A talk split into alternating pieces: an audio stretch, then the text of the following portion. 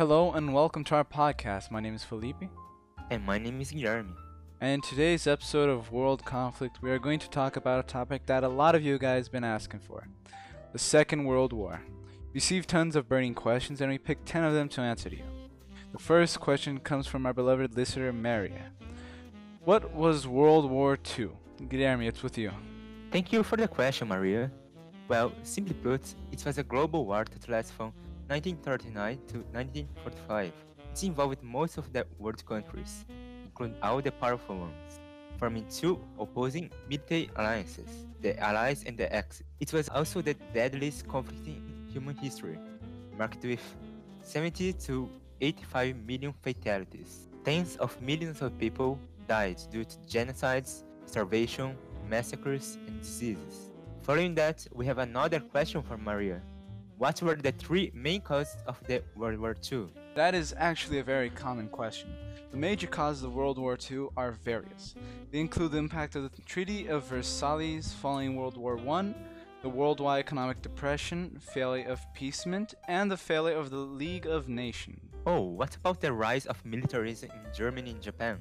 Oh, yeah, and many others actually. I can't mention all of them, there are so many. Next up, a question from Nicholas What was the Great Depression?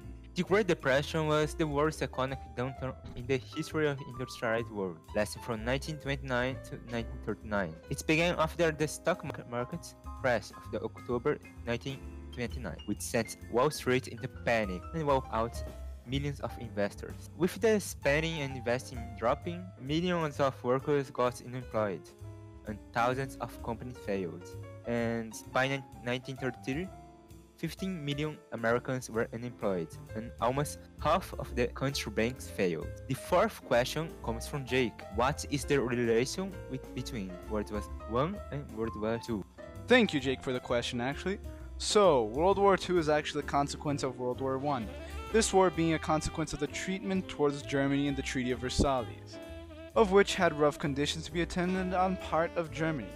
And also, the country would have to work with the reconstruction of Europe, even though Germany was already in a bad economic situation. That being said, they had to pay for the reconstruction of Europe and also had to halfen their military as a punishment. One more question for Maria.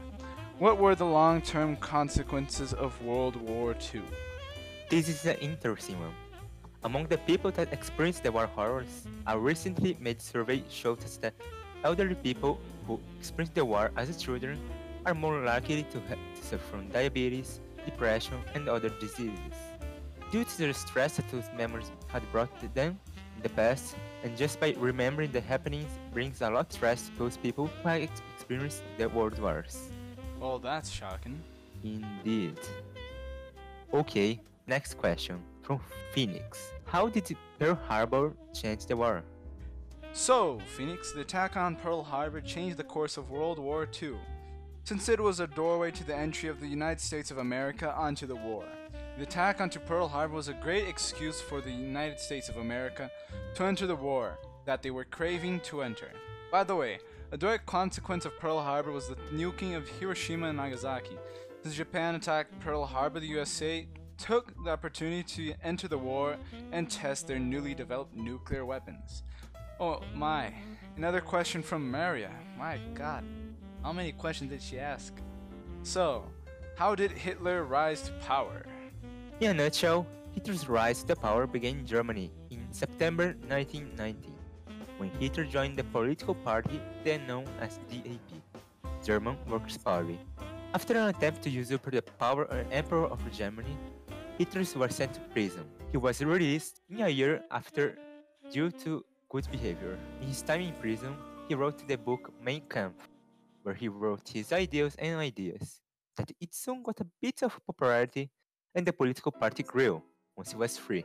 The name was changed in 1920, NSDAP, National Socialist German Workers' Party, commonly known as the Nazi Party. With the growing popularity of NSDAP, Hitler was soon chosen to be the chancellor, thus gaining political power. On to our last question. Jack asks How did the war end? World War II ended with the surrender of the Axis powers. On 8 of May 1945, the Allies accepted Germany's surrender, about a week after Adolf Hitler had committed suicide in England. Victory in Europe celebrates the end of the Second World War on 8 of May 1945. If you like this episode, please consider watching the other episodes of the series. We also try to post weekly, so stay tuned. Thank you for listening and see you in the next one. Thank you, come again.